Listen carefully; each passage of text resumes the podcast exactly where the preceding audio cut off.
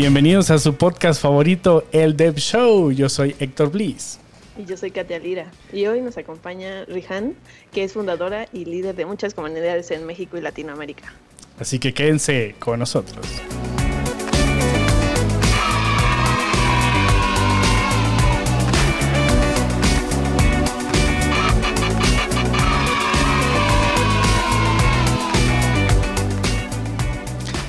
Un episodio más y nos acercamos ya al final de temporada, de la temporada 2 de El Dev Show. Y queremos agradecerles por acompañarnos en este camino largo que ya eh, ha tomado un ratito. Y en medio de la pandemia y en medio del apocalipsis zombie, aquí estamos al pie del cañón. Katia, ¿cómo Seguimos estás? enteros. Seguimos Eh, muy bien. enteros. Estoy muy contenta por porque logramos el intro bien. La vez pasada no nos fue tan, tan padre, pero este, ahí vamos, ahí vamos. Es, es buen ah, omen para lo que va a ser este episodio. Sí, y es que eh, hemos buscado, ¿no? Y siempre estamos escarbando entre las comunidades y entre el mundo de desarrollo a personas que destacan, a personas interesantes, a personas que, que les podamos aprender, que podamos escuchar eh, su opinión, que seguramente nos enriquece. Y el día de hoy tenemos una invitada de lujo que yo tengo el placer de conocer hace ya un tiempito y, y en medio de, de- de- ver su trabajo en comunidades y- y a ella como una profesional, puedo decirles que el día de hoy vamos a tener mucho, mucho de qué platicar. Así que quiero dar la bienvenida a Rihan. Ella es líder Hola, de comunidades eh, como Facebook Developer Circles, pero voy a dejar que ella misma nos platique un poquito. ¿Cómo estás, Rihan? Muy bien, muy contenta. La verdad es que está buenísimo este, acompañarlos en este episodio que ya va a coronar la segunda temporada. Muchas felicidades a los dos, primero que Gracias. nada. Y este, y pues nada, al contrario, este, agradecerles a ustedes la invitación y pues aprovechar este tiempo, ¿no? Al final creo que este espacio de plática, de, de compartir como siempre, como es el espíritu de las comunidades, pues se, les sea de valor a todos, ¿no? Sí, ya verás que sí. Y pues vamos a empezar con una pregunta un poco difícil que es tradición aquí en el Dev Show, en el que te voy a pedir que me resumas tu vida, lo que quieras, hablar de tu vida este, desde niña o en la escuela, como quieras, pero en un minuto. Rayos. Pero entonces este, voy a llevar el, el tiempo mental. así Nadie lo respeta, así que no te preocupes. Vamos a intentarlo. Sí, Venga. es hipotético.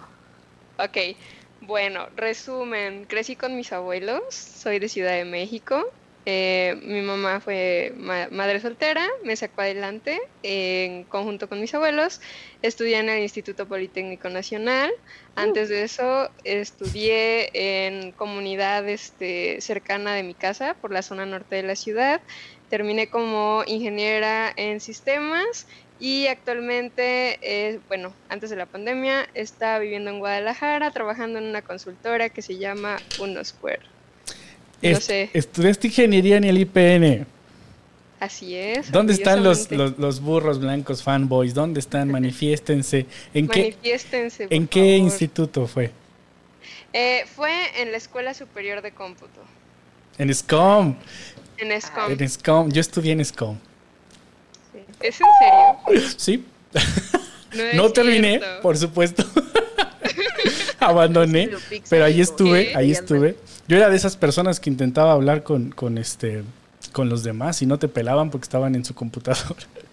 Ay, eh, SCOM es un silencio total. Fíjate, aquí está Rijai y no voy a dejar mentir. SCOM es un cementerio. O sea, tú entras a cualquier universidad y escuchas, ah, ah, y groserías y por todos lados. Es un ambiente universitario. Están organizando la peda a la hora de la llegada.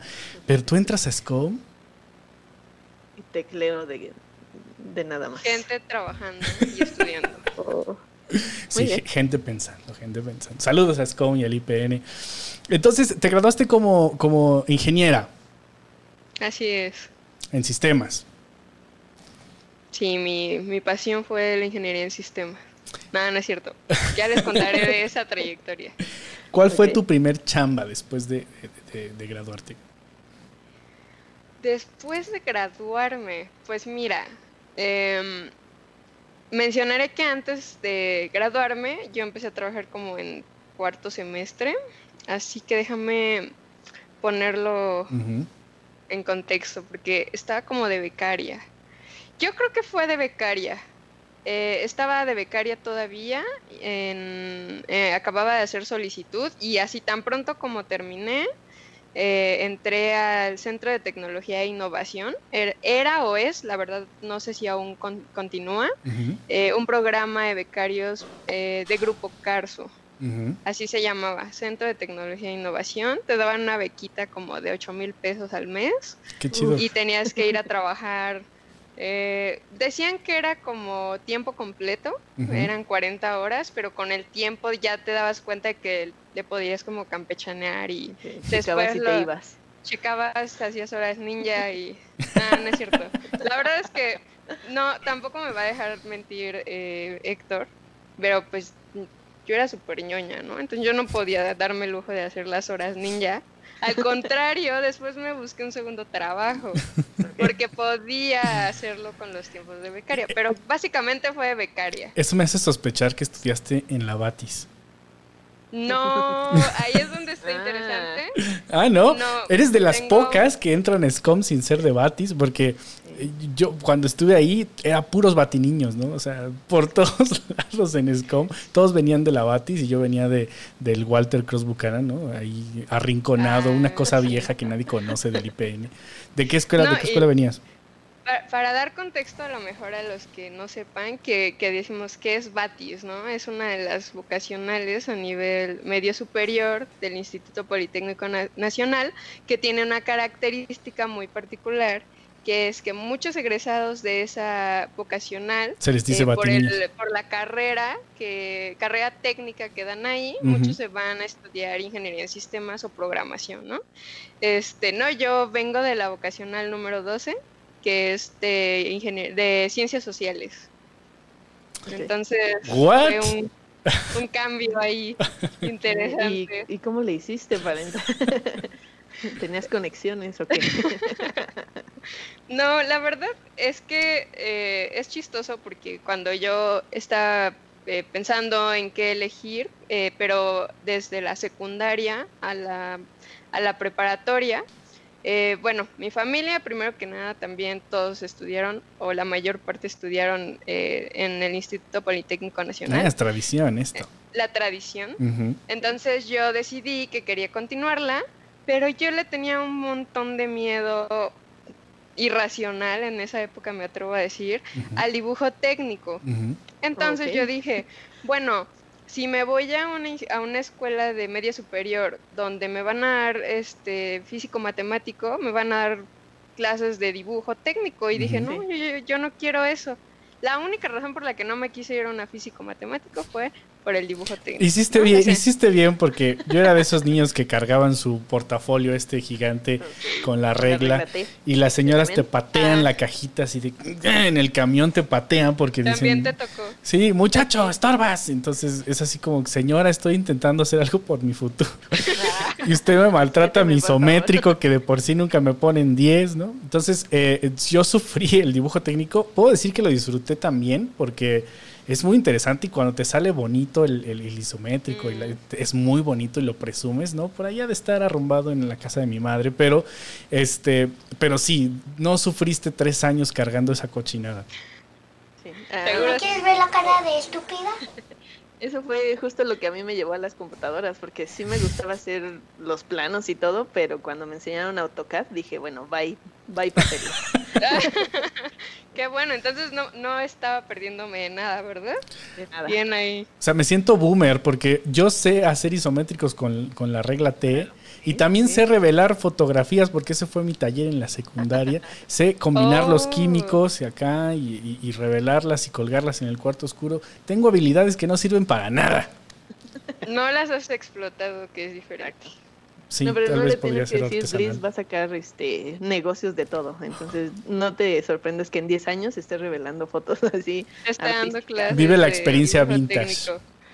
Oye, volviendo a tu carrera, volviendo a, que egresaste, que empezaste eh, a buscar trabajos, encontraste un par de ellos. Eh, ¿Cómo fue que descubres eh, que existen estas comunidades de desarrollo? ¿Cómo fue que descubres que existen gremios de developers autoeducados? ¿Cómo, cómo descubres que, que a lo mejor hay un montón de gente bien pro que no precisamente venía de academia. ¿Y, cómo te involucras en, todo esto? Pues la verdad eso es un poco más reciente y ahora que, pienso así tiempo atrás, no es tan reciente, son como justo cinco años atrás. eh, y tiene que ver un poco con esa parte de ser egresada, ¿no? O sea, es esa parte de, y de hecho sí con ese cambio de carrera, ¿no? O sea, te digo que me fui a las ciencias sociales, después, este, por lo del dibujo técnico, ¿no? Lo técnico. Después, pero yo con la esperanza de irme a una ingeniería después. Lo que sucede es que sí puedes cambiar de carrera cuando ya vas a, a nivel superior. Y entonces pedí SCOM, me dieron ESIME, no me preguntes cómo, después terminé en SCOM otra vez, bueno, por, eh, por fin. Y este y fue un camino difícil porque yo venía de ciencias sociales, que las matemáticas y toda la parte técnica eh, es mucho más carente en una escuela de ciencias sociales y en SCOM iban todos los chicos y chicas que justo venían de una preparación, eh, si no, no me atrevo a decir que mejor, sino diferente, ¿no? Mucho más completa en esta parte técnica, fortalecida. ¿Tú te sentiste rezagada en algún momento? ¿O, sentiste que tenías que trabajar mucho más? Sí, al inicio y vino desde que estaba en ESIME, porque incluso llegar a ESIME, pues que ya era una ingeniería, todos los chicos, y de hecho en ESIME llegaban muchos de la Boca 11, ¿no? este, de, porque yo, soy de ahí. Ah, tú eres de ahí. Llegaban muchísimos y yo estaba en ingeniería eléctrica, nada más y nada menos que en ingeniería eléctrica, ¿no? Entonces, y, prometo que tengo un punto al describirte la historia desde ahí, ¿no? Porque justo eh, yo creo que una de las cosas que, que empuja eh, ese deseo como de, de, no quedarte rezagado, de que le tuve que meter más tiempo para emparejarme, ¿no? Porque había muchos que, ah, pues eran temas que ya se sabían, ¿no? Que ya habían visto en la vocacional y yo así de, no sé de qué me están hablando. y a pesar de que lo disfrutaba, o sea, no era un como que no quería yo aprenderlo, ¿no? No era eso, sino que simplemente no lo sabía y le tenía que dedicar más tiempo, ¿no? Creo que en ningún momento me sentí incapaz de hacerlo pero me costaba trabajo emparejarme. Claro. Entonces, sobre el camino que llevó hasta egresar de la universidad, eh, independientemente que fue en SCOM o que si pasé por ESIME y que fue una ingeniería, ya llevas como que esa marca de, híjole, pues le tienes que echar más ganas porque los demás también van un paso adelante, ¿no? Entonces, yo veía muchas cosas en la universidad. Creo que tuvimos la fortuna ahí en, en SCOM, me atrevo a decir. A lo mejor ahorita ya, bueno, ahorita ya no sé cómo está la chaviza ahí, ¿no? Pero ponían muchos, me acuerdo que ponían muchos carteles, así como eh, invitando a la comunidad de, la escuela a participar que en talleres o en pláticas de tal empresa, etcétera, ¿no? Sí. Pero al haber yo llegado con este rezago eh, que te cuento de, de la universidad, de haber estado en ESIME, de venir de ciencias sociales, cuando llegué a la universidad, llegué con como medio año de rezago y yo eh, cuando vi ya había grupos formados. O sea, cuando yo iba a las clases, muchos se conocían justo de la vocacional, ya tenían sus grupos formados. Y entonces yo me empecé a sentir un poco aislada porque era como que, pues era complicado hacer amigos. porque incluso ya tenían sus equipos armados. Entonces, pues como que yo empezaba a tener interés de, bueno, si quiero aprender voy a tener que involucrarme en nuevas cosas, ¿no? Pero entonces lo corté porque empecé a trabajar. O sea, entre que me estaba poniendo eh, parejo con los demás eh, y después empecé a trabajar, como que me, me cortó esa parte de, del aprendizaje. Y no fue sino hasta que conocí a Miguel, que es otro de los leads de, de la comunidad de Developer Circles, pero que a la vez estudió en SCOM también. Entonces ahí quiero resaltar la parte como de conocer a alguien que ya esté involucrado en comunidades o que ya esté involucrado en apoyar con, no sé, mentorías, ¿no? Porque hasta donde yo lo conocí, él ya daba junto con algunos amigos, creo, eh, como que habían creado un grupo, empezaron a, manifestarse los grupos de comunidades dentro de la universidad. Y esos grupitos también empezaron a conocer a los que estaban afuera, ¿no? Entonces, básicamente yo conocí las comunidades, o sea, mis primeros acercamientos, gracias a que Miguel o un miembro de la escuela ya había tenido contactos con otras comunidades. Así es como también eh, también ayuda o bueno es un problema ahora en los meetups porque también cuando llegas a un lugar sin, sin amigos o sin conocidos es como también eh, un reto acercarte a alguien y platicar. Entonces no es algo que pasó en la escuela y ya sino es algo que vivimos como constante porque pasa mucho no que, que son eh, como nuestros miedos o, o, el pensar a lo mejor que, que no mm, ellos ya son de amigos entonces si me acerco les voy a caer mal.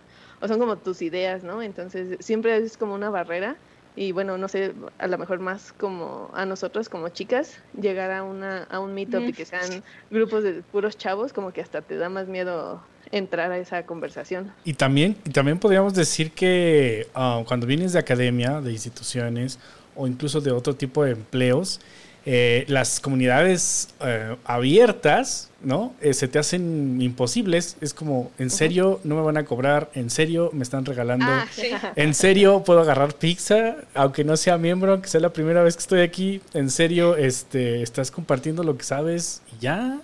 ¿Cuánto me cuesta invitarte a mi escuela? Entonces, ah, sí voy, si me invitas voy a tu escuela, pero ¿cuánto? Pues, nada. Y es así como que, ¿en serio? es muy increíble. Y entonces eh, a mí me tocó también ver, y, todo el tiempo en los meetups aparecen chavitos que vienen de universidad, que vienen con el miedo de si les van a cobrar. O sea, vienen con, la precaución, ¿no? Con tu dinero extra por si acaso. Por si me cobran la entrada. La pregunta típica de las redes sociales en el inbox. ¿Cuánto cuesta la entrada? ¿Es entrada gratis? Sí, son gratis. Eh, es eh, gratis. Ok, ¿conoces a alguien te, encuentras con alguien que además compartía eh, el mismo instituto que tú, te invita a tu primer meetup. ¿Cómo, cómo pasa esto? ¿Cómo, cómo, cómo descubres los meetups? Oh, justo eso que acabas de mencionar y para, para tomar también lo que dijo ella, eh, Kat, y lo tuyo es como esa, ese miedo, ¿no? El, el primer acercamiento. Eh, yo creo que algo que no recordaba es que también ese rezago que experimenté en la universidad era por ese, como ese, esa inseguridad, ¿no? De que yo veía un montón de hombres que sabían de lo que estaban hablando y que yo siempre sentía que iba, después de que había eh, intentado emparejarme, yo siempre sentí que iba un pasito atrás, ¿no? O sea, que los alcanzaba y que, y que no lo lograba y así, ¿no? Que siempre tenía que correr atrás de alguien más. Entonces, eh, la parte de los meetups, pues vino cuando Mike me invita a un startup. Eh, ay, siempre olvido el nombre. Startup Tech Weekend, Startup Night. Algo, algo, Weekend. ¿Cuál, cuál? No, Startup Nights. Startup Nights, ya me acordé. Ok. Justo la semana pasada estábamos platicando, recordando eso. Y eh, va a sonar medio raro, pero pues Mike acá y me, me agarra y me dice como, oye, pues vamos a ir a un meetup, este, y yo así de qué un meetup, ¿qué es eso, no? ¿Con qué se come? Y es, y es en un hotel, ¿no? Y es así como que, ¿what? What? Ya sé que va a sonar raro, yo lo sé. Pero igual, ahora en el contexto en el que vivía, yo vivía súper lejos hasta la zona norte y el evento era en la Roma. Entonces, y el meetup era como a eso de las 7 de la noche. En esa época yo pues era una universitaria que vivía en casa de sus abuelos y era como que, oye mamá, voy a ir a un meetup, ¿no? No, pues no. Y así como de... a un hotel en la Roma. A un hotel, ¿no? este, te voy a aprender mi ubicación para que me estés preguntando qué onda. No, ni, ni datos, yo creo que ni tenía dinero para datos. O sea, no, ni WhatsApp usaba en esa época. Yo creo que eran puros mensajes de texto. Y es total que me dieron permiso. La verdad, ahorita yo no me acuerdo cómo se lo vendí a mi mamá, quién sabe. Ah, creo que ella iba a pasar por mí. De eso sí me acuerdo. Porque le quedaba cerca del trabajo.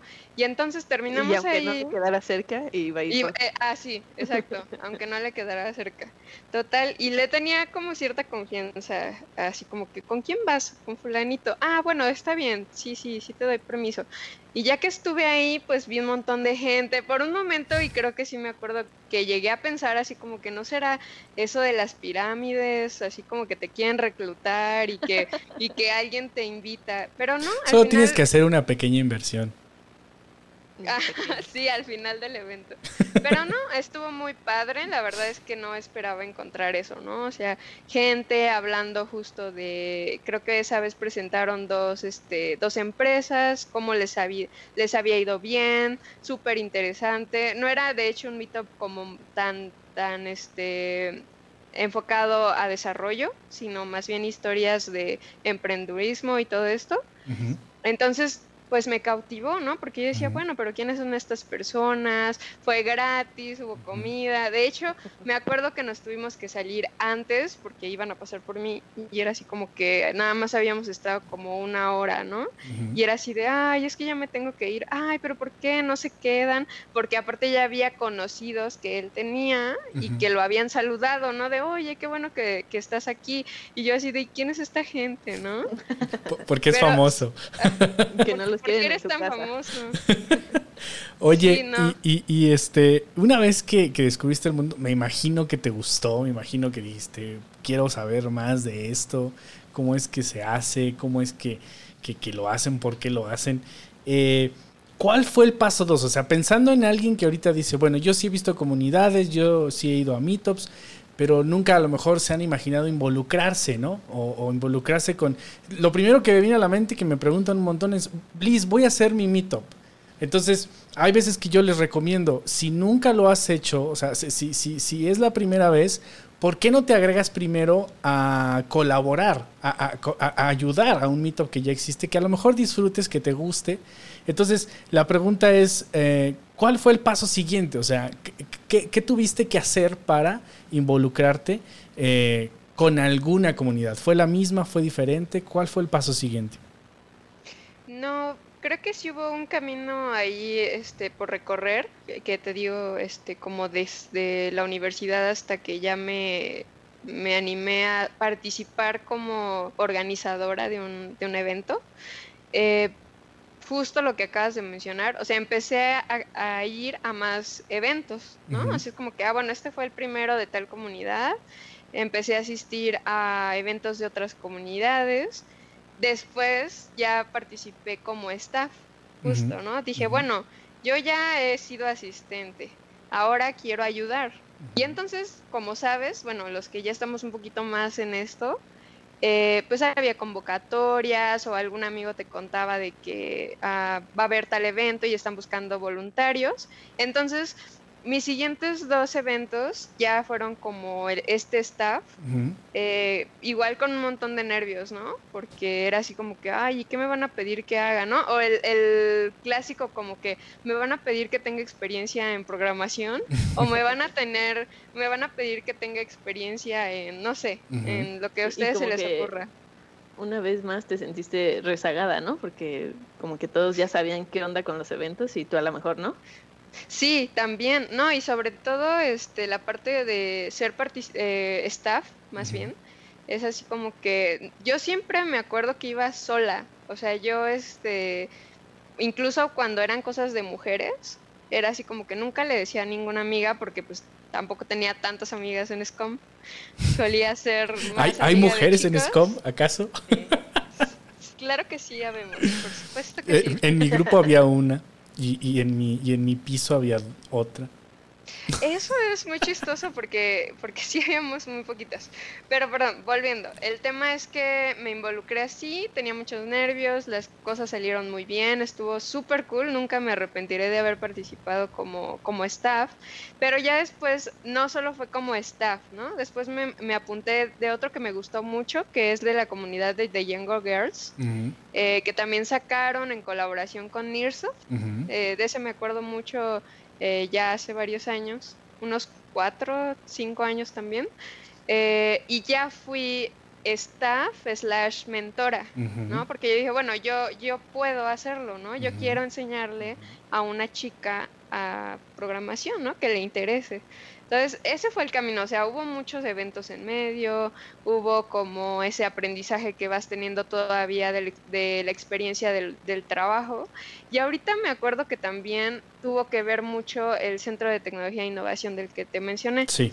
Porque ahí había muchos chicos de muchos perfiles que no eran solo programadores, ¿no? O sea, teníamos varias áreas, diseño, este, los chicos que hacían cosas más como makers, hardware, este, no sé, hasta la parte de ciencias sociales, marketing, etcétera. Y ahí me empecé a abrir más también a darme cuenta de que pues no solamente era tecnología y programar y cosas de sistemas, sino que había para todos, ¿no? Y entonces ellos me jalaban a, sus, a su mundo y yo los jalaba al mío, a las comunidades. Incluso este otro que me gustó mucho fue Aldea Digital. También fui este mentor ahí, eh, dimos cursos. Entonces, básicamente el, siguiente paso es primero ese asistente, después sí definitivamente empieza a dar tú como contenido, anímate a dar una charla, ¿no? Eso, eso, anímate a dar una charla. Yo lo digo un montón, tengo, tengo estudiantes y y ex estudiantes todo el tiempo. Y, algo que les digo a la mitad o al final del curso siempre es, el, el, paso que deben dar a continuación es ser visibles. ¿No? Si te estás construyendo una carrera, ni siquiera para ser influencer o una cosa youtuber, es meramente para tener contenido que sea curriculable. A veces nos quedamos con el portafolio, pero no, no, no, no nos olvidemos que pesa un montón dar una charla y tenerla ahí en tu LinkedIn, por ejemplo, tan solo tener ese pequeño videito en YouTube de que tú dominas un tema y de que te mueves como un profesional es muy importante. Y entonces, a veces ir a un meetup también puede ser por ese lado, ¿no? Decir, oye, déjame dar una charla en tu meetup. Y, y, eso ya te coloca como una figura eh, pública que, que sabe de X tema, ¿no? Sí, desde luego. Y se le va perdiendo el miedo con, con la repetición. Entonces, a mí más que valor curricular fue eso porque yo sí, la primera charla que di fue así como de, ay, hola amigos. Y digo, la última también, pero, pero al menos ya no lo pero todavía. sí, ya no dudo en decir, sí, yo voy. O sea, es como que vas agarrando callo. Sí, yo, yo decía pendejadas en mi primera charla, dije muchas pendejadas. Y, y, todavía, pero ahora ya no me dan pena, ¿no? Entonces, este... Ahora lo admito. eh, eh, Rihan, ¿a, ¿a, qué te dedicas hoy en día? ¿Qué, ¿Cuál es tu actividad profesional? Pues ahora soy analista de negocios, business analyst, en la, en la, empresa que te mencionaba, eh, en, Guadalajara, en la consultora de Unoscore. Eh, tengo aproximadamente un año, tres meses en este rol. Oye. ¿Y cómo llegaste a, ese rol? Eh, es para dar como una figura de que es un, un business analyst o, un analista. La pregunta era, ¿qué es un business analyst? sí, más bien, ¿no? Primero. Creo que, porque a veces como que, bueno, mucho, yo creo que desde el punto de vista de desarrolladores, pueden decir, o lo más parecido a esa figura pudiera ser un product owner en el contexto como, como de Scrum, ¿no? Es como, básicamente es la persona encargada y tiene un contexto muy grande, pero de pasar los requerimientos de negocio o de tus clientes a los desarrolladores, ¿no? Es como que el intermediario entre la parte de negocio y la parte de desarrollo, ¿no? Sí, hay que decir la verdad, hay que, hay que decir la cruda verdad que sepas programar en JavaScript y que domines el último framework y que, y que, y que sepas de estructuras de datos y de ciencias de computación, no te hace un emprendedor, amiguito, ¿no? Entonces, este, hay veces que dices, no, una idea yo quiero usar esta herramienta porque la vi en el mito, Katia me dijo que la usara, eh, y a veces no va ad hoc con el objetivo final del cliente o el objetivo final, final del emprendedor o de la empresa. Entonces, eh, estás en medio de los dos mundos, ¿no? Donde te gusta lo geek, lo nerd y, lo techie, porque vienes de ese background, pero te dedicas a entender los requerimientos de negocio de un proyecto, producto o, actividad, ¿correcto? Sí, exactamente, ¿no? Entonces... ¿Cuán duro es eso? Digo, ese es el, como el background primero, ¿no? De qué es lo que hago en sí, ¿no? Ese es el título, pero ¿qué hago, no? ¿Y cómo llegué a este rol? Pues mira, eh, siempre me gustó desde que estaba en la universidad justo la parte, la llamada y famosa parte de análisis y diseño de, de un sistema, ¿no? Que ya ahí puede desprenderse muchas otras cosas. Pero mi primer trabajo, y ya no hablemos de cuando era becaria, ¿no? O sea, el primer trabajo en el que tuve hasta seguro y todo así como super godín, de horario de 9 a 6 de la tarde, fue como, vamos a llamarle, es una especie de atención al cliente, pero como muy especializada, que es el rol de account manager. Es el, el, rol como de consultor, pero como el más este, generalizado, ¿no? Yo este, empecé así y ya después como me fui involucrando mucho en producto, o sea que yo tenía que saber muchas cosas de producto justo para poder hablarlo con clientes, eh, me fui especializando y llegué a un punto en el que fui product owner. En, en, otra empresa.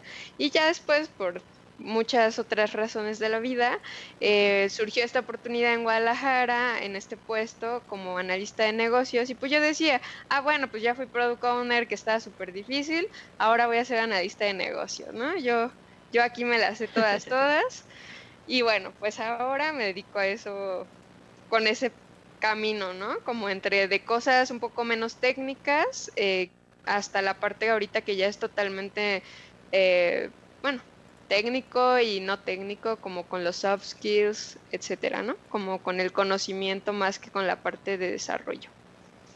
Nice, pues eh, entonces hay un montón de variables para ti porque son dos mundos conectados, ¿no?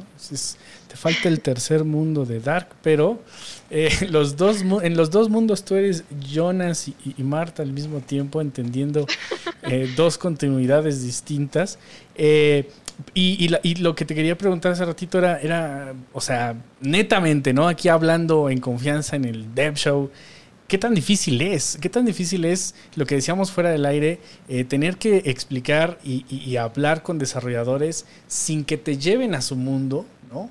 Y, lo mismo del otro lado, y no solamente hacer, fungir como traductora, intérprete, etcétera, sino a, pues la pregunta obligada, ¿no? O sea, ¿Te gusta estar en medio? ¿Hay uno, un mundo que te gusta más? Eh, ¿Qué tan difícil es? Mm, es una pregunta que nunca me habían hecho. Creo que la respuesta corta es de que si me gusta, me encanta. Me encanta estar en medio de, los dos mundos. Es difícil, sí es muy difícil, porque normalmente si te vas como a la parte, si revisas el rol y si revisas como tal, como esas especificaciones que te van a pedir, como todo, ¿no? Que te piden siete años de experiencia en quién sabe qué y tres años de experiencia desarrollando un producto de bla, bla, bla yo te podría decir que me considero que me salté varias cosas y que entré así de lleno, ¿no? Eh, ¿no? no, seré la única, pero en el puesto que, tengo ahorita de, del rol de analista, pues sí me salté creo que algunas cosas, ¿no? Se estoy aprendiendo también eh, muchas, muchas otras. Eh, la parte más difícil, y creo que ni siquiera tiene que ver con la parte de la parte técnica ni con la parte de negocio, es con las personas. lidiar con personas independientemente del perfil es muy, muy difícil y muy demandante, ¿no? Muy desgastante. Eh, ¿Por qué? Porque tienes que ponerte en, el lugar de ambos, ¿no? Entonces, si, me, si la respuesta corta es me encanta, pero sí es un equilibrio difícil de conseguir. No irme a lo técnico porque es algo que, que a veces yo digo, bueno, los voy a decir de las, de las dos partes, ¿no? Los devs a veces me quieren chamaquear y todavía es como que, no, es que mira, me tardó tanto haciendo tal funcionalidad. Eso no pasa. No se puede, pues la tecnología no lo soporta. Espérate, vamos a sacar aquí las buenas. a ver, sí, sí. las, clásicas que me dicen. Es incompatible, nos va a tomar mucho tiempo. En mi compu sí sirve. Sí, sí. Uy, aprenderlo es una curva muy grande. Oye, Rijan, ¿y sientes que cambias como tu personalidad o la forma en que hablas con los técnicos y los no tan técnicos? ¿O, no sientes que, haya hecho eso en ti? Es una buena pregunta. Depende de la persona y de la personalidad que tiene. No es como lo que hagan, sino quiénes son. Sí. Sí, porque me ha tocado eh, en equipos. Hay, hay equipos técnicos, voy a hablar ahorita de equipo técnico, ¿no? Que tienen un muy buen dominio de la parte eh, de comunicación y entonces ni siquiera te tienes que poner al nivel técnico. O sea, ellos solitos te saben explicar en alto nivel lo que lo que está pasando, los problemas, este, lo, lo que quieres escuchar incluso, ¿no? Hay unos que tienen un dominio eh, de comunicación muy bueno, de soft skills. ¿De, qué estamos hablando? ¿De developers? ¿En serio?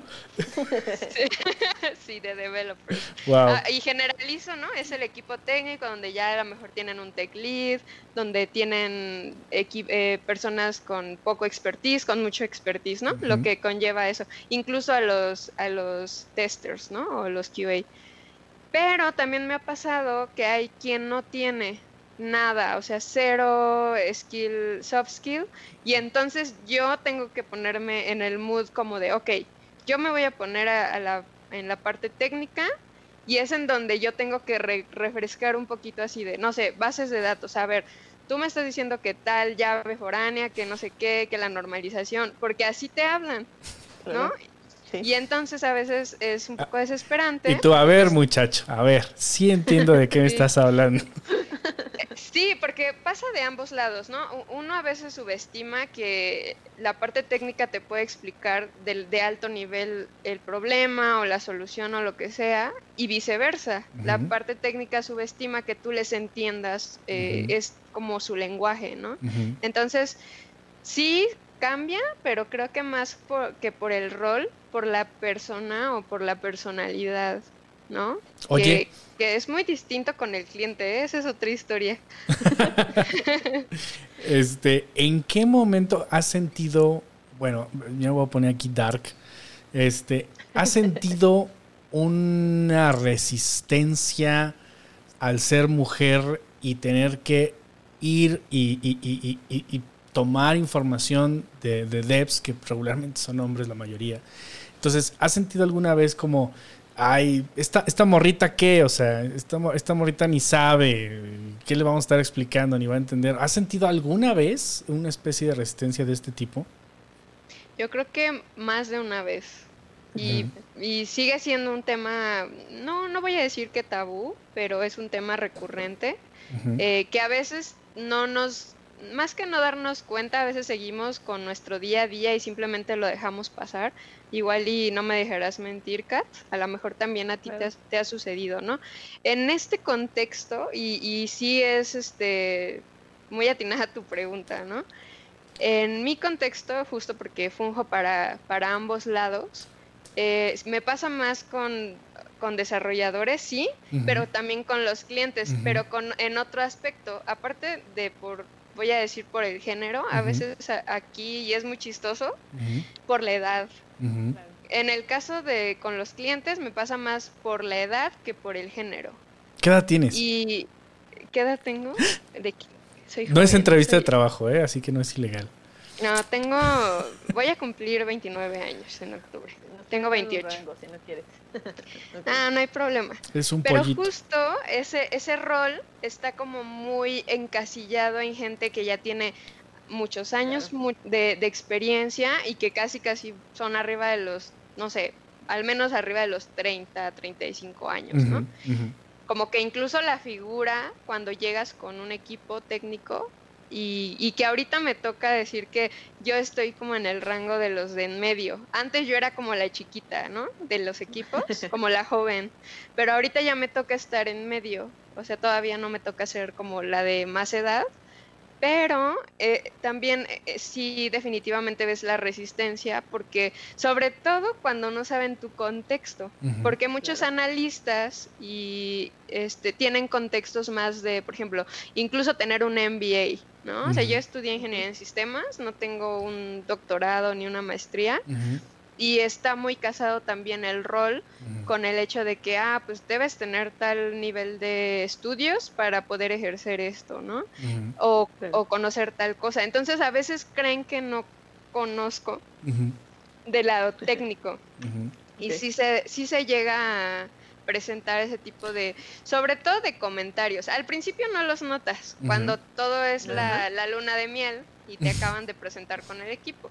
Pero cuando ya vienen los golpes, entonces viene el momento de la verdad, porque empiezas a cuestionar hasta las arquitecturas que están pasándote, ¿no? Entonces, este, hasta este momento es cuando las dos partes del equipo descubren, pues, cómo están las cosas. Oye, y mi siguiente pregunta es, está muy alineada con la que está haciendo Gaby Álvarez ahorita aquí en el chat. Dice, eh, ¿qué estrategias implementas en esos casos? Entonces mi pregunta sería justo eso. O sea, hay un punto en el que ya, ya, ya tienes respuestas automáticas, ya tomas una actitud, tienes demasiada paciencia. O sea, verdaderamente, ¿qué, qué estrategia tienes tú para demostrar uh, tu capacidad? Pues mira, justo ayer estaba escuchando un podcast que después les voy a recomendar también, que prácticamente dice, deja que tu trabajo hable por sí solo, ¿no? Y creo que es algo que he tomado de otras compañeras con, con quien también he tenido estas charlas.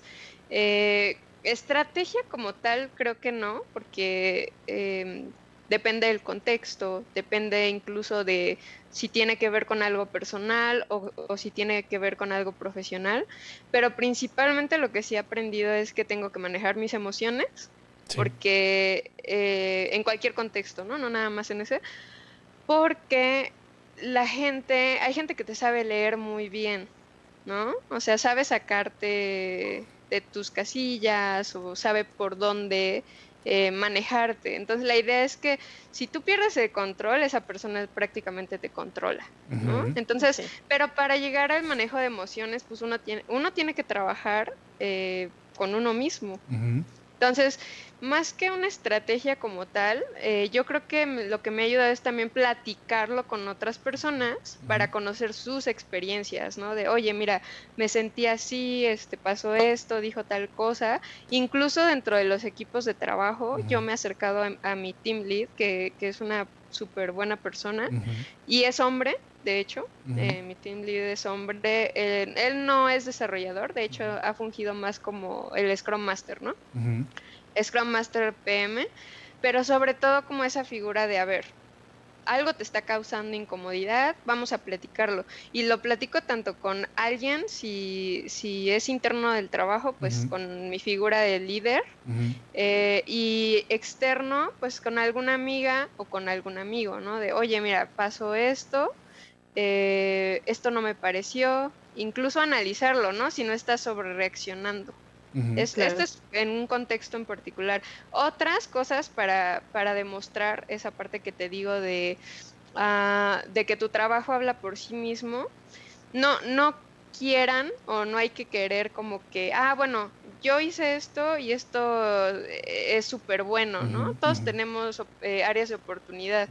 Simplemente es como que dejar hablar a los demás, escucharlos y aprender de esas personas. O sea, tienes que primero también fijarte en tu equipo, es como, no sé, como tu familia.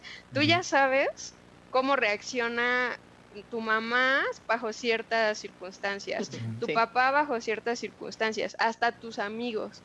Entonces, en un equipo de trabajo, independientemente de la figura que, tengas en ese, en ese equipo, tienes que observar a tu equipo también, ¿no? Aprender cómo a conocerlo. Y creo que eso te va llevando de la mano, ¿no? A, a controlar tus emociones y controlar a tu equipo, ¿no? En mi caso sí me toca como de pronto controlar a mi equipo, ¿no?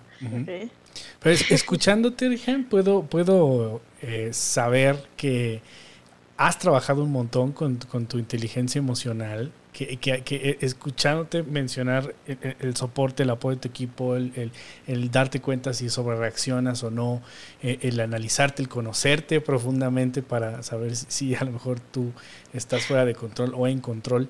Eh, me puedo dar cuenta que tu rol entonces te exige, además del asunto de género, que tu rol te exige uh, ser mucho, mucho más inteligente emocionalmente hablando que el resto, ¿no? tienes que, que, que, es eso, estar en medio de los dos mundos y estar en un balance con Resolución de conflictos. Exactamente, ¿no? Casi serías una, una jueza oral, un, mediador oral de estos nuevos, en, en, fin, ignoren eso.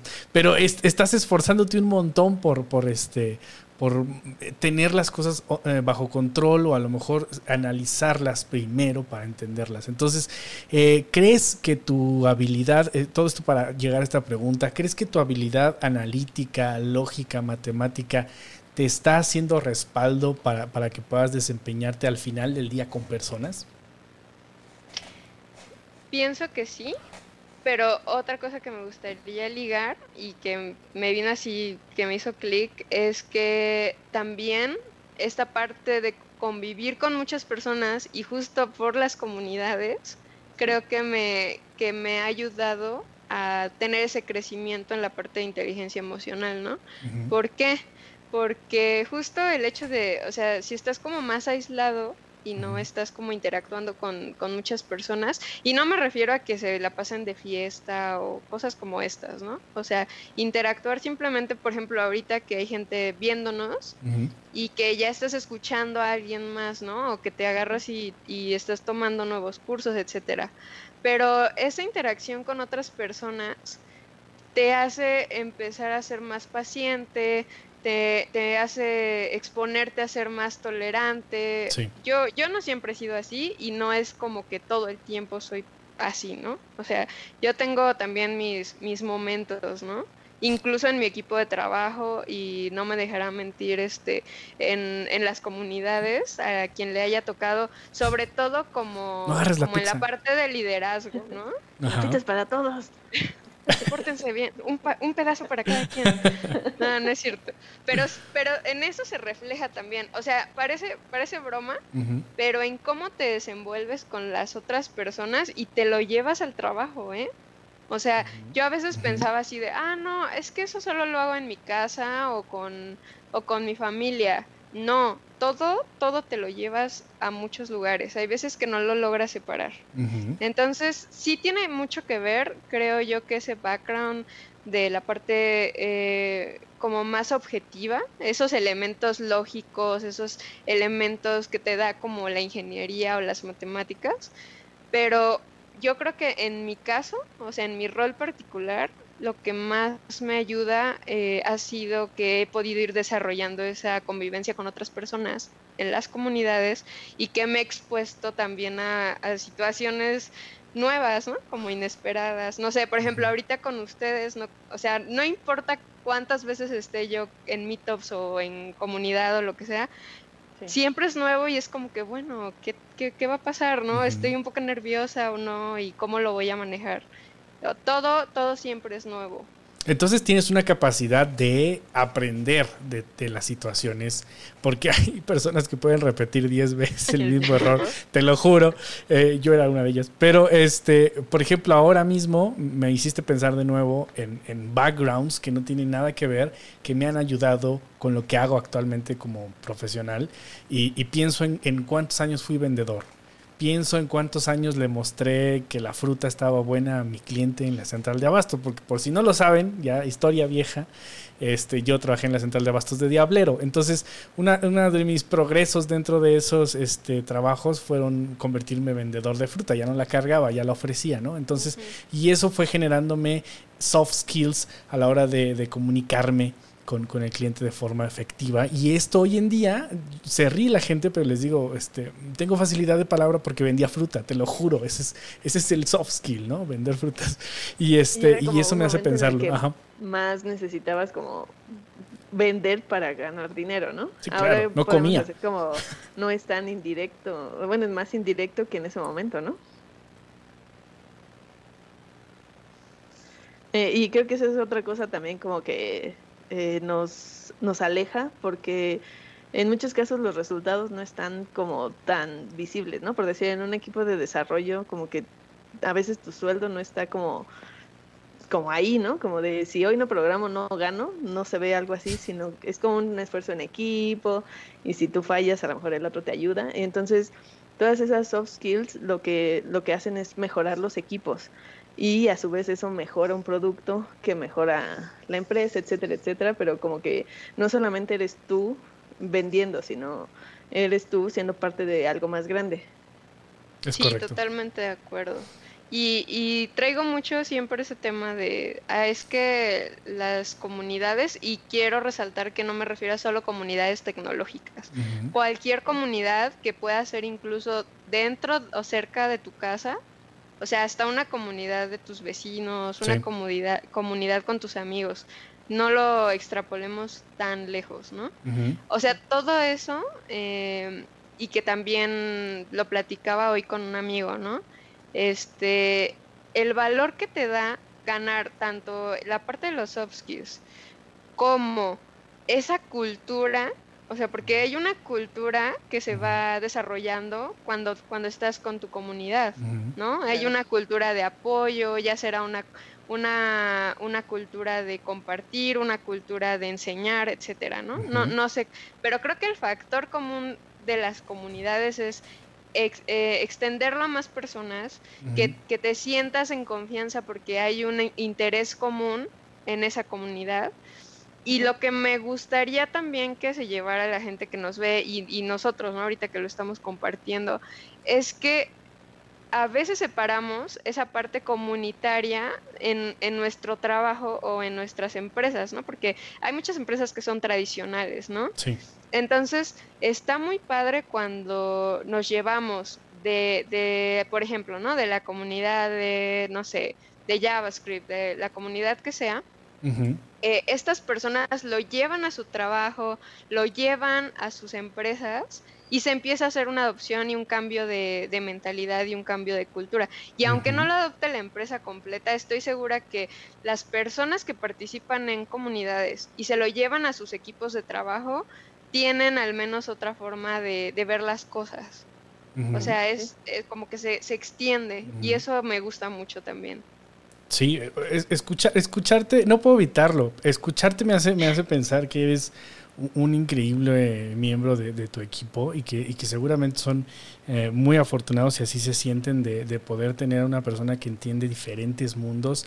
Y, y, lo más sorprendente para mí es una persona que desde mi perspectiva, eh, eh, eh, eras una chica que desarrolla, una chica programadora, una chica que anda en, la tecnología, que anda en, las comunidades, pero me estoy dando cuenta un montón de cuán, cuán, este, vasto puente eres, ¿no? Entonces, quiero felicitarte por eso, quiero, quiero agradecerte por tu tiempo. Nos estamos acercando al final y quiero hacerte la pregunta por la que por la que hemos esperado mucho tiempo y es cómo te conviertes, cómo te conviertes, bueno, ya, ya vi, ya vi eh, que es una consecuencia de tu personalidad, pero cómo te conviertes en, líder de, una comunidad tan importante como es Facebook Developer Circles. pues justo creo que viene de las oportunidades, ¿no? De las oportunidades que ya vimos como de esa trayectoria de, irlas buscando, pero que también se van presentando, ¿no? No puedo dejar de lado a todas esas personas que se van sumando, ¿no? Es lo que, lo que comenzó como una invitación a un meetup, se fue em, convirtiendo en apoyos, ¿no? De yo decir, bueno, yo quiero hacer esto, yo quiero que otras personas tengan esta misma oportunidad eh, de tanto de, ser asistentes como, como mentores, ¿no? O sea, como ese empoderamiento a hombres y mujeres y cualquier persona que quiera hacerlo y decir, quiero que las otras personas conozcan lo que yo hago, ¿no? O más que lo que yo hago, que, que tomen esos aprendizajes. Y yo creo que la clave ahí fue que, bueno, después de andar como rondando en, en, varias cositas que te decía ahí, justo eh, cuando estaba de becaria, ah, estaba trabajando en laboratoria, que es un bootcamp, justo, ¿no? no sé, por ahí sí lo conoces, ¿no? Súper popular, pero yo empecé en el programa piloto, o sea, yo, yo era teacher assistant en el programa que recién llegaba y, y, como un año después, de, después de haber conocido un montón de comunidades, eh, yo, bueno, por azares del destino vino Facebook, hubo un hackathon, vas a decir, no, pues tú te fuiste al hackathon. No, yo estaba eh, en esa época trabajando solo en el laboratorio y lo de, becaria. Mike y Adán, los otros leads, van al hackathon, yo no me alcancé a inscribir, o sea, literalmente el, día que cerraron yo ya no alcancé. Bueno, los acompañé nada más como pues, para ver cómo les había ido con la con la iniciativa que ellos presentaron, ganaron, estuvo súper cool. Eh, y dirán, bueno, ¿y tú qué tienes que ver ahí, no? O sea, el simplemente a veces participar como observador en el entorno también ayuda un montón. Y yo ya tenía mucho tiempo estando de cerca con ellos. Les ofrecieron la oportunidad de abrir eh, un piloto, no era Developer Circles, era como que, ah, desarrolladores de Facebook, ¿no? Y entonces yo dije, bueno, yo no importa que yo no sea oficial, yo quiero ayudar porque qué emoción que Facebook está haciendo esto en México, ¿no? Y entonces yo les empecé a apoyar a ellos también como en, la escuela, o sea, todo empezó en la universidad. Y sin entrar en ya mucho detalle, porque sé que nos está acabando el tiempo. Tú date, tú date. Este, pues hicimos muchos eventos informales a los que a veces no llegaban, porque no nos anunciábamos a veces como Facebook, ¿sabes? O sea, nos anunciábamos como más casual eh, y mucha gente pensaba que, que, también era una oportunidad de trabajo en Facebook, ¿no? Era como asociar la marca. Entonces teníamos que pulirla para que lo asociaran de otra manera. Y a veces no llegaban, yo creo que una vez nos tocó como así cinco personas en un evento, o sea, nos quedábamos con toda la comida. Y, y, así es como me involucré. Ya después, pasado como el piloto, yo creo unos seis meses después, vino el program manager de, de aquella época. Y yo aparte ni, ni siquiera hablaba súper así, súper bien inglés ni nada. O sea, yo apenas estaba empezando como que a soltarme, etcétera. Y me acuerdo que me dio la noticia en inglés, así como de que no, pues ya queremos que seas oficial y no sé qué tanto. Y yo así como que... Excuse me. ¿Qué, me dijo? Yes, tacos. Mike agarra y me dice así como que ya, que ya vas a ser oficial con nosotros. Y yo así de, oh, muchas gracias. Pero en ese momento no supe cómo reaccionar porque no le entendí ni media palabra al, al buen Matt Terrell, se llama. Y ya después le mandé como un mensaje, ¿no? Yo ya muy propia, sí, muchas gracias este, por invitarme a formar parte de la comunidad. Pero concretamente, pues fue como ese trabajo de, de haber estado ya en varias comunidades. Por ahí también arrancamos la de Free Code Camp, que es una comunidad que fundó otro, otra persona, pero que abrió como chapters en, en, diferentes ciudades. Y este, y de ahí nos arrancamos. O sea, nosotros ya teníamos el espíritu, ¿no? Más bien como que también se, se, juntó la oportunidad y la tomamos y hasta ahorita no la hemos soltado. Y, y te juntas también con gente gente que tiene el mismo, la misma energía que tú, ¿no? O sea, de repente te complementas, encuentras a, la persona correcta que te puede apoyar para ir a estos y hacer estos eventos locos, raros y sin sentido, este, y de repente puedes hacer mancuerna y otra vez, como ya nos dimos cuenta que eres eh, eh, muy buena ensamblando equipos y haciéndolos funcionar, seguramente lo has hecho también en, en esta comunidad, ¿no? Y sobre todo es como el momento adecuado, el lugar adecuado, pero también con la experiencia y la actitud adecuada. Sí, es como una serie de factores. Yo, yo también no, no quisiera que llegara el mensaje como de que, ah, pues tienes que tener a fuerza todo, ¿no? No, no es así, definitivamente. Acá como que sí ya se fue tomando forma hasta ese nivel.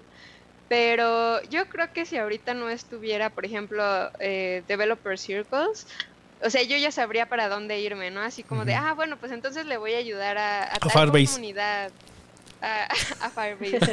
o me voy, o incluso lo que decías desde el inicio, ¿no? De cómo inicio, ¿no? O sea, yo creo que ahorita ya, ya sabe uno tomar un camino para decir, bueno, voy a iniciar una nueva comunidad que va a tener estos objetivos y las comunidades no tienen que ser de ni de mil personas, ¿no? O sea, puedes tener comunidades muy segmentadas y el objetivo se cumple, ¿no? O sea, eso no, no es como lo, lo importante no es llegar a 10 millones, ¿no? O sea, como que la calidad es importante. Sí, que esos cinco que, que lleguen a tu meetup se lleven algo y lo expandan con, con sus amigos o con alguien más. Y, y, también, también son comunidades diferentes las comunidades no relacionadas a ninguna marca.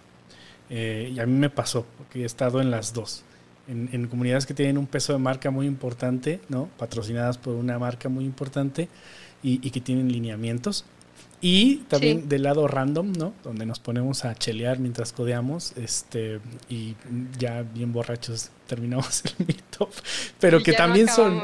Sí, ya ni acabas, ¿no? ya nomás te caes en el piso, pero sí te, tienes una experiencia distinta y también tu audiencia es diferente y, y, es, y es muy este, especial. Entonces, eh, eso te genera, te genera un poco de experiencia, te genera ideas y, y al mismo tiempo te hace disfrutarlo, porque estoy seguro que las disfrutas, disfrutas estar al frente, disfrutas estar guiando, disfrutas estar aportando, compartiendo, llevando, seguramente tienes... Eh, tu actitud lo dice, ¿no? Aquí ahorita frente a, tu cámara lo dice. Ah, ya, yo he conocido comunidades donde llegas nuevo, nubi, ignorante y, sientes rechazo, ¿no? Y, a mí me pasó. y ese tipo de cosas me motivó a hacer exactamente lo contrario en las comunidades en las que me involucro, ¿no? Entonces, todo el tiempo hay personas nuevas, de eso se nutren las comunidades. Entonces, ¿cómo jodidos vas a tener una mala actitud con las personas que llegan por la primera vez, ¿no? Entonces, eh, yo lo he sentido, ¿no? La, primera vez que visité Facebook Developer Circus, tengo mi historia también con Facebook Developer Circus. Ay, sí, vamos a contar. Este a mí me tocó, a mí me tocó los primeros meetups, no, no tengo idea si fue el primero, tal fue el segundo, pero por ahí ando en las fotos viejas de los primeros meetups de Facebook de Ahí está el Bliss, ¿no? De Metiche. Este, y ya, nunca volví hasta que, hasta que, hasta que me invitaste una, una segunda vez a, a, dar una charla. Disfruté un montón. Por ahí anda en Google una, una foto donde yo saqué la foto. Y estuvo muy buena. Yo me acuerdo mucho de ese meetup que fuiste y que les encantó tu charla. Sí, porque ya sabes, Bliss Random. Entonces, eh, entonces es una comunidad que disfruto mucho. Es eh, el canal que tienen en Facebook, y esto lo digo para que lo sigan, eh, las personas que nos están escuchando ahorita, búsquenlo tal cual, Facebook Developer Circles México. Este, tienen un canal de Facebook que es uno de los más saludables que yo he visto, porque conozco un montón de, grupos en Facebook que solo hay odio ahí. Oigan, ¿saben cómo hacer esto? Estás bien ah, pendejo. Este, esa es la respuesta, ¿no? Y entonces, en Facebook Developer Circles están compartiendo todo el tiempo gente bien pro, hay gente bien interesante ahí dentro, todo el tiempo hay comunidad este, ah, buen, buena onda que te ayuda, entonces métanse a ese grupo, si son tóxicos no se metan a ese grupo, este, porque tienen una gran comunidad. y un gran para que se les quite lo tóxico. Si quieren dejar de ser tóxicos, vayan a ese Pueden unirse. Así es. Katia. Sí. Uh, Ah, ya se me olvidó lo que iba a decir, espera. ah, sí, eh, que en los comentarios nos están pidiendo recomendaciones de libros. Eh, lo que yo creo que, que, quieren más es como justo de lo que hablabas de, de cómo tener esa este, inteligencia emocional o cómo empezar a desarrollar las soft skills. Eh, porque no hemos hablado como así de nada súper técnico de analista de, de, de negocios. Entonces, ¿tienes algunas recomendaciones para, para la audiencia? Sí, eh, creo que este en particular, pero porque es de mis favoritos, lo voy a recomendar. Pero sí tiene, prometo que tiene que ver con cosas que les va a ayudar en todo. Es uno que se llama Atomic Habits, es de James Clear. Oh, sí. Y este es buenísimo. Si no pueden comprar como tal libro, también tiene su, eh, su blog eh, y pueden suscribirse como a un newsletter que tiene James. Eh, y también pueden encontrarlo en Audible. La verdad es que van a decir, ay, pues qué coda, pero por ejemplo, no pago mi suscripción de Audible, de Audible, pero te regalan creo que un mes o unos créditos al inicio. Yo, yo, escuché dos libros. Ajá. Sí, yo con eso escuché, yo escuché el libro, pero les recomiendo comprarlo otros libros, y ahorita luego se me olvidan los nombres, eh, más que un libro como tal, porque yo todo lo he consumido más como digital, empecé a hacer mucho como de meditaciones, pero no como tan en forma, o sea, no, no me crean así como que, ah, super zen y así, o sea, no, no tengo tiempo, la verdad también soy perezosa para muchas cosas, pero empecé a hacer como meditaciones de 10 minutos, encontré un podcast eh, pero uno que les recomiendo porque va a haber para dos audiencias. Uno que es para chicos y chicas, pero que la verdad se identifican más las chicas. Es una chica eh, que tiene un podcast que es Mar del Cerro. Ese es como mindfulness, pero otro que es más como... Eh, más que mindfulness, es como justo para inteligencia emocional también, son las meditaciones de Marco Aurelio. Empecé a meterme mucho con la parte de estoicismo y esas me han gustado bastante y creo que me han puesto a, analizar muchas situaciones. Entonces serían Atomic Habits y meditaciones de Marco Aurelio. Lo pueden buscar en YouTube, hasta vienen desglosados, no tiene que ser como tal un libro pero sí pueden comprar el libro, o sea, están así, eh, meditaciones de Marco Aurelio. Yo creo que les puedo recomendar esas dos cositas. Está bien. Por decir ahora, este, ya para, para ir cerrando, una pregunta así medio rara, pero hay mucha gente que ahorita por la situación no puede salirse de su trabajo, que quizás sea un trabajo tóxico. Y ahí, ¿cuál sería como tu recomendación para, para esas personas? Porque creo que va más allá, algo así como ser mediador como tú, porque es una situación que por el momento no puedes cambiar, pero ¿cómo haces de eso algo pues más positivo o qué, qué le dirías a esas personas? Pues mira, eh, no, no hay ya ahorita tiempo, tal vez algún día escribiré sobre eso, no es cierto. sí, por favor.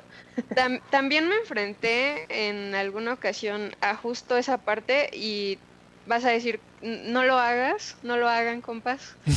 Yo, yo renuncié a mi trabajo en alguna situación, por una situación tóxica, pero ahora que tengo un poco más de sabiduría eh, de la vida, me atrevo a decir, probablemente hubiera eh, renunciado. O sea, no fue como que, ah, renuncio y aventé mis papeles, ¿no? No sucedió así. fue una decisión que tomé como pensando. Perdón, voy a necesitar esto. Eh, yo tomé la decisión eh, después de haberlo pensado durante al menos seis meses. Ya este, igual ya contaremos esa anécdota en otro momento pero eh, creo que los motivos por los que lo hice no estaban totalmente alineados. Lo hice más por una situación de cuidado personal, ¿no? Como, como de decir, no, no voy a permitir esto, esto va contra mis creencias y valores, no nos estamos entendiendo la empresa y yo por decirlo de una manera muy, muy profesional y, y, muy amable, ¿no? O sea, no, no nos estamos alineando, esto ya no está funcionando, esta relación ya no da para más y tomé la decisión. Ahora, con, después de, del tiempo que ya pasó desde que sucedió esto, yo les podría aconsejar que sí, que sí lo piensen, sobre todo ahorita, eh, más que por el tema de la pandemia, eh, siempre, yo siempre me pongo primero, ¿no? Como esa salud emocional, porque me afectó mucho. O sea, eso, ese, ese trabajo tóxico todavía me, me, dejó marcas, ¿no? O sea, son cosas que todavía estoy arrastrando. Entonces, un consejo sería, si ya no estás cómodo, definitivamente no te quedes en donde no estás bien, donde algo te está haciendo daño, ¿no? si, si, no logras eh, como contraponer eso, eh, como, como estar bien, no, no te quedes, ¿no? Ahora, eh, si tienes la inteligencia emocional para manejarlo, si tienes los medios para, para poder hacerle frente, de, les diría que hablen con las personas que correspondan en sus, en sus lugares de trabajo y que no se queden con, con ese sentimiento como, como tóxico o con esas cosas negativas. O sea, no hay, lo peor que pueden hacer es no decir nada. Y aunque sea para que diga, no, es que si digo algo me van a correr, bueno, ahí también yo sé que muchos pueden tener familia, eh, hay una, ahí sí es una situación mucho más personal, pero en mi caso que, que no tengo dependencias, yo sí lo pensé así, ¿no? Como, ¿qué hubiera hecho diferente? Eh, en vez de solo como renunciar, ¿no? Yo creo que hubiera hablado más con, mis superiores o con más confianza, con quien más confianza le hubiera tenido en ese momento en mi trabajo y les hubiera expuesto de la mejor manera la situación, ¿no? O sea, porque yo me quedé con muchas cosas y entonces se hizo una bola, se hizo una bola de nieve porque nunca hablé de esos problemas y entonces ya después nada más exploté. ¿no? O sea, sí lo hablé al final, pero ya fue cuando estaba en una posición de renuncio y ya, ¿no? Entonces, lo, lo, lo, clave es identificar cuando las cosas ya no están marchando bien, cuando no les hacen sentido, pero jamás, jamás se quedan en un lugar en donde no los respetan y en donde no son escuchados. O sea, si tampoco van a poder hablar, pues entonces, si tienen la posibilidad de irse, váyanse. De verdad, ¿no? A lo mejor lo digo muy a la ligera, les digo, me costó seis meses decidirme y yo, yo no tengo dependientes económicos, ¿no? A lo mejor por eso fue más fácil. Y aún así me, me tomó seis meses, ¿no? Decir adiós. Pero porque tienes esa como idea de que tienes que ser súper responsable y súper profesional. Y ahora que estoy afuera de ese ecosistema, yo digo, bueno, ¿por qué me tardé tanto? ¿No? Si, si están en la posibilidad no, no lo hagan así como les digo, ¿no? Avienten todo y váyanse. No, en medida de lo profesional que puedan ser, traten de hablarlo. Si no hay el canal, si no hay las personas para hablarlo, bueno, pues tú das tu punto de vista y si no es escuchado, bueno, pues es como que tu carta de advertencia, ¿sabes? Que estas cosas están mal, esto no me hace sentido, es el foco rojo que yo te estoy dando, ¿no? Si no hacen nada, ya es asunto de, pues, de esas personas. Pero bueno, ese, ese sería. y como que la situación no te deja ver que afuera hay una mejor vida, ¿no? Como que estás tan metido ahí que dices, ah, ¿por qué no tienes que sufrir así, de verdad. Ah, sí, e, es, creo que pasan todos. te corren y dices, ay, mira, este trabajo me paga más. O, ay, mira, esto me gusta hacer. No, a mí me pasó que en un trabajo me reciben después de un trabajo tóxico. Um, y de repente todos me tratan muy bien y todos son muy amables y te tratan con respeto y de repente digo, e-, esto tiene, debe de tener algo mal, están fingiendo, ¿por qué me tratan así? ¿no? Es como cuando llegas a la comunidad gratuita, es lo mismo pero con trabajos. Entonces, eh, eh, Rihan, estamos nutriéndonos un montón con, con este con tu mindfulness que nos estás aquí compartiendo y, nos podemos dar cuenta que, que, tu chi está alineado y que está este y que, y que tienes una inteligencia emocional envidiable. Eh, están poniendo por acá que eres un crack, que tienes mucho, un montón de razón, este eh, y, y, definitivamente nos ayuda y me encanta que, que, estemos hablando de esto en el contexto de developers porque hay veces que y lo voy a decir de una vez, eh, hay veces que al developer se le explota mucho y se le trata muy mal.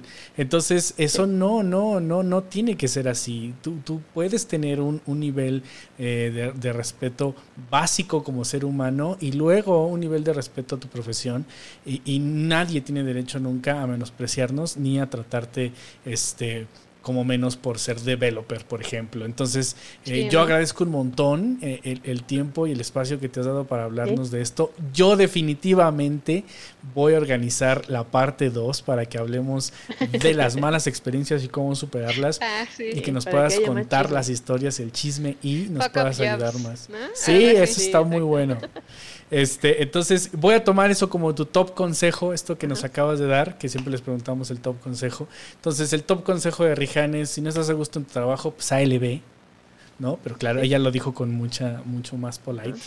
Entonces, este... Pero con respeto. Claro, claro, puedes mandar a la verga a alguien con respeto. Sí, claro que sí.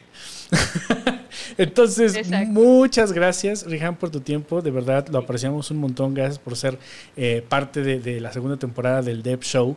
Eh, no, quisiera, no quisiera terminar, sinceramente podríamos seguir platicando contigo. Y, eso, y eso este, me gusta mucho porque seguramente vamos a tener una, una segunda oportunidad. Katia. Así es. Muchas gracias por, para empezar, tomarte el tiempo con nosotros, pero sobre todo por inspirar o inspirarnos a todas las chicas que tenemos esa duda de si me invitan y no sé de qué hablar o qué tal que como llegué tarde a la clase y no sé. Entonces, eh, más que eh, llevar la, la comunidad, creo que nos estás llevando con el ejemplo. Así que muchas gracias y pues continúa tu camino. Dice Gilberto. Gracias a ustedes. Dice Gilberto Agudo. Dice, eres un gran ejemplo a seguir, neta que he aprendido mucho de ti. Dice. un amigo. Gaby Álvarez dice: Gracias por la charla, ha sido muy buena. Eh, CM Etel Kritisf, te mando un beso. Etel, saludos Etel. y esperamos la segunda parte, dicen. Estuvo súper bueno este, platicar. Yo creo que cuenta mucho eh, platicar nuestras experiencias y, y conocernos un poco más, como decía Héctor fuera del aire no nos habíamos conocido mucho y, hasta estudiamos en la misma escuela. Fíjate, para que veas.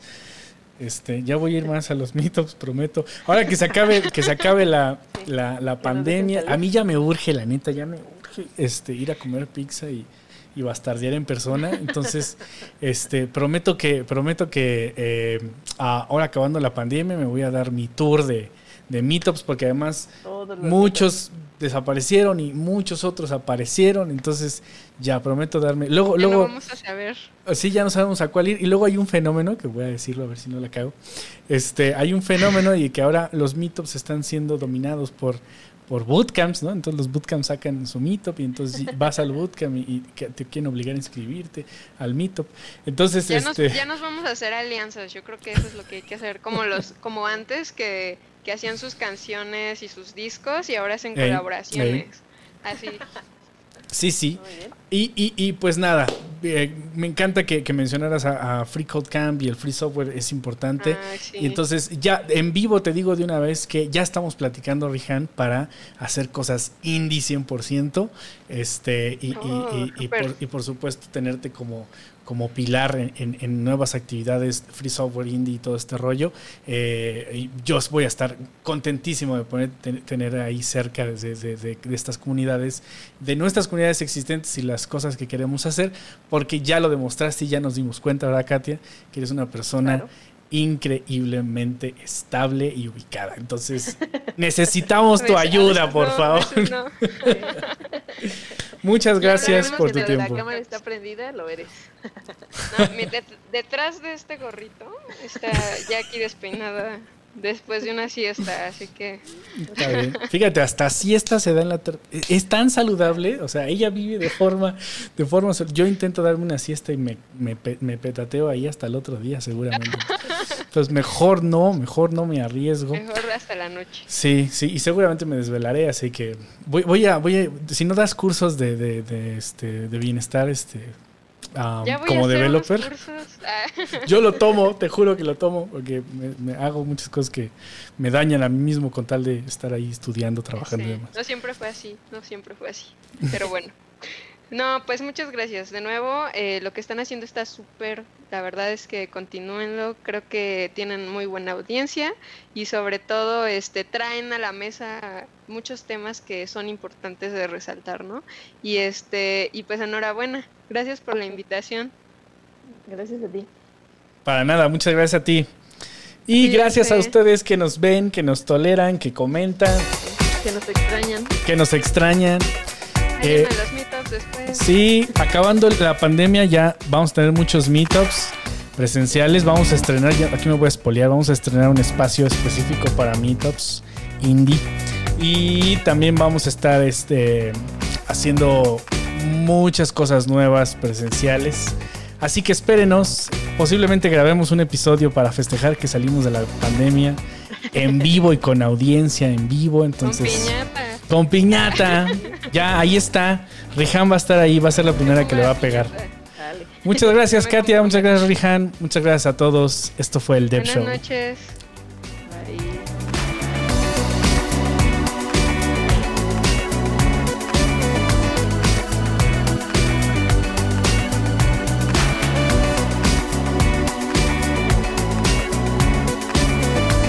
que se fue.